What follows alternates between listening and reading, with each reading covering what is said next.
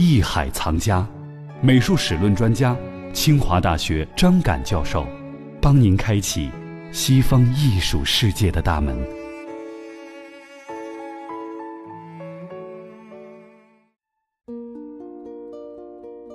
欢迎您继续来关注《艺海藏家》，我是永峰。那我们要开始一起了解西方世界的文艺复兴。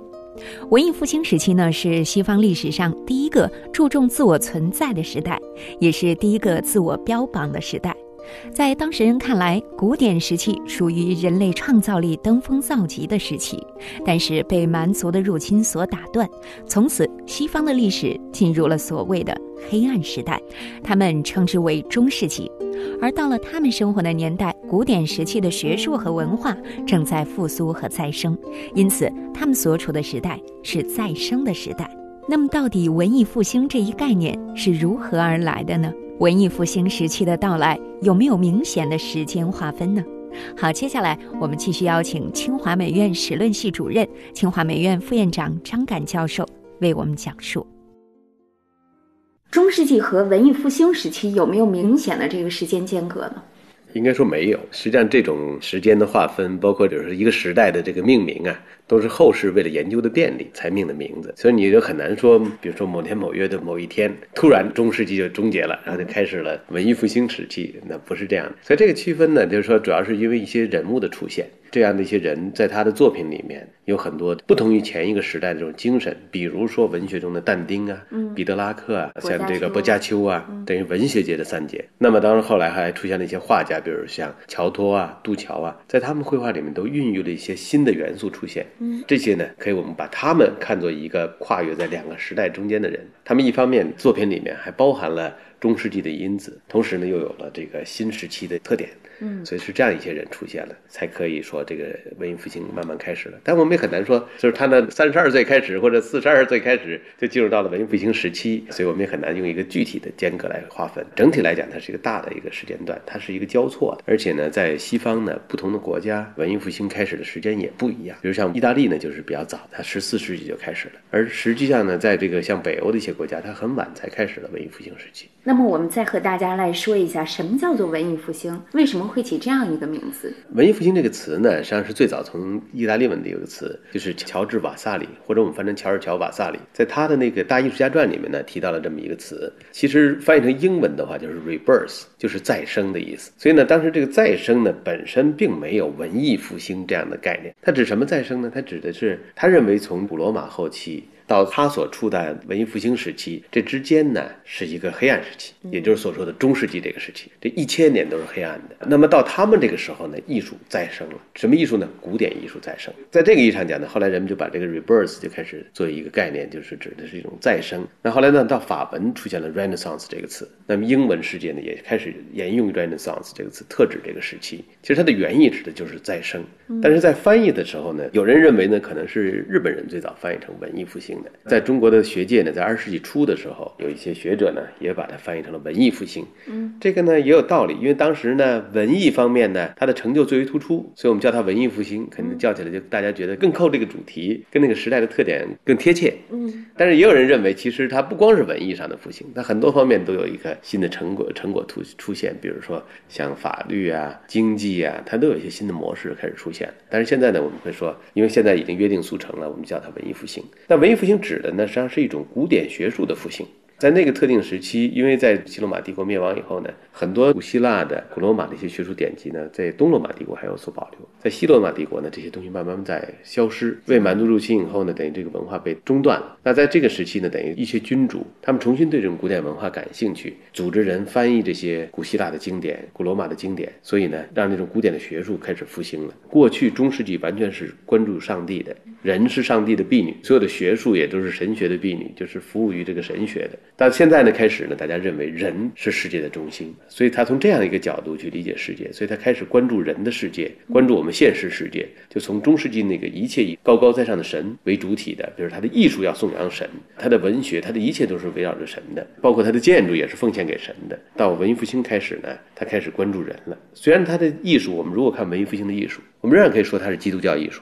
但是这种基督教艺术不同于中世纪的，它更多的把这些神表现成一个人的形象，从一个人的这种视角的来表现这些神，就拉近了神与人之间的距离。所以这是一个很重要的一个特点。所以把这个时期呢，这种人本主义精神凸显的这么一个时期，称之为文艺复兴时期。文艺复兴是一场发生在十四世纪至十六世纪的文化运动，在中世纪晚期发源于佛罗伦萨，后扩展至欧洲各国。文艺复兴一词亦可粗略地指代这一历史时期，但由于欧洲各地因其引发的变化并非完全一致，故文艺复兴只是对这一时期的通称。这一场文化运动囊括了对古典文献的重新学习，在绘画方面直线透视法的发展，以及逐步而广泛开展的教育变革。传统观点认为，这种知识上的转变让文艺复兴发挥了衔接中世纪和近代的作用。尽管文艺复兴在知识、社会和政治各个方面都引发了革命，但令其闻名于世的，或许还在于这一时期的艺术成就，以及达芬奇、米开朗基罗等博学家做出的贡献。这个时期到底分为几个阶段呢？就像咱们前面讲的，这个分阶段呢，都是学者们做的事情，为了研究的便利，因为它的确某一个阶段呢会有一些相似的特点，所以呢，专门研究文艺复兴历史的呢，有人会出一个叫前文艺复兴时期，实际上这个时期叫 Proto Renaissance，P R O T O。这个时期呢，主要指的是中世纪晚期，但是呢，在中世纪晚期已经孕育了有新的因子在成长，所以呢，如果看一个大的通史的时候呢，这个所谓的前文艺复兴时期就是指中世纪晚期。那么还有一个就是 Early Renaissance，就是早期文艺复兴，这主要指的是十五世纪。那么我说的 Proto Renaissance 这个呢，前文艺复兴时期呢，实际上从十三世纪中叶以后呢就开始了，有一个漫长的一个过程。但是呢，早期文艺复兴呢，一般认为是从十五世纪整个的十五世纪开始的，都叫早期文艺复兴。然后呢，还有一个盛期文艺复兴，盛期文艺复兴呢，一般指的是十五世纪的九十年代，然后呢，一直到十六世纪的二十年代，它达到了整个文艺复兴的在艺术方面达到了巅峰。然后呢，从一五二八年这个时候，这个因为罗马被神圣罗马帝国洗劫，所以导致它这个文化的衰落。从这以后呢，就进入到了所谓的样式主义时期 （Mannerism 时期）。这个样式主义呢，一般持续到十六世纪末。当然，过去呢，人们管这段时间呢叫 Late Renaissance，叫晚期文艺复兴。但一提晚期呢，大家觉得好像是意味着很没落了啊，对，没落了，衰败了。但是现在呢，更多的人认为呢，其实那个时期有它的文化特点，我们不能说它是没落的，所以就不用这种带有点价值判断的这个意思在里面。嗯，所以用了一个相对的，今天看来比较中性的 mannerism，我们翻译成样式主义。这个样式呢，某种上讲也是从日文这里面过来，其实有风格的意思，也有人翻成风格主义，也有翻成矫饰主义。矫饰，你听这名字还是带有一种价值判断在里面，觉得这种东西是一个不是那么端庄的艺术啊，有点。矫情的艺术，对吧？嗯，所以后来大家觉得样式主义这词儿呢就比较中性一点，嗯，所以用这么一个词。它一直到十六世纪末这样一个阶段，所以就整个的文艺复兴呢是处在这样一个大的这个时间里面。那文艺复兴在意大利兴起，因为古典主义其实在意大利早已生根，它就本身就是那一块土地孕育的哈。对。但是为什么在经过了那么漫长的时间之后再一次复兴？这是不是其中还有一些别的原因？对，大家就说呢，另外就是还有其他原因，比如说他那点世俗文化发展的比较发达充分，这个大家可能会觉得有点难以理解，因为那个是教皇就在那个意大利。其实呢，恰恰是因为教会的一些腐败呢，导致大家对这个教会啊反而不那么亲近，所以倒是世俗文学呢慢慢发展起来了。比如像那个当年的《十日谈》这样的一些文学，其实它是抨击教会，对教会里的一些问题，它是提抨击的。另外呢，它的很多大学呢，它教的主要也不是神学，有的时候是人文科学，所以在这个意义上讲，它这种世俗文化可以得到很大的发展。再有呢，就是说这个地方很重要的一个原因，就是说它受惠于经济。一四九二年，我们知道这个哥伦布发现美洲大陆，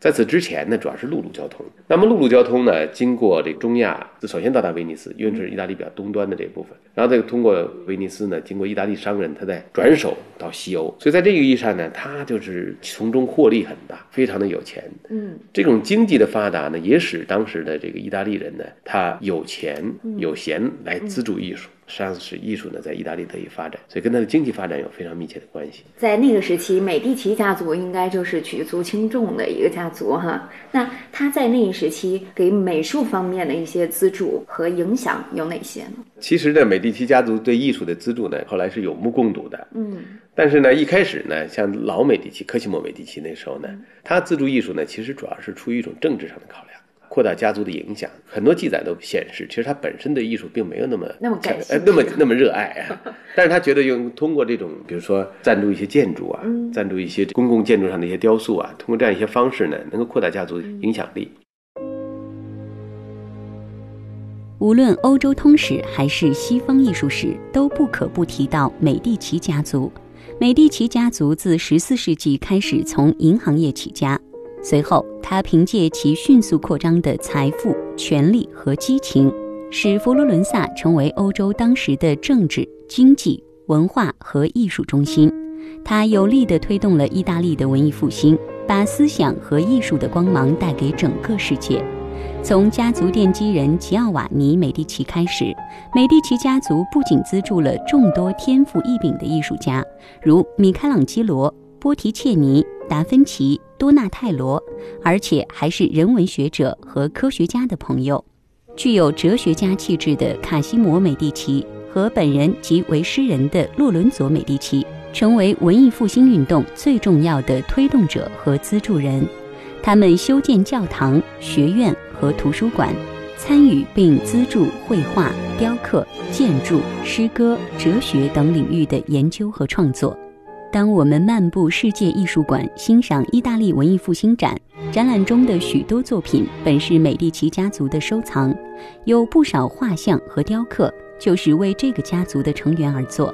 甚至展品最主要的来源——佛罗伦萨乌菲兹美术馆。也是这个家族的遗产。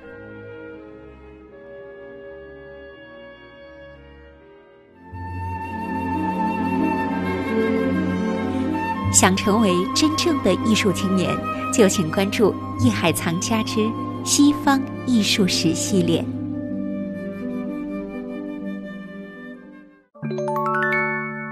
本节目由喜马拉雅独家播出。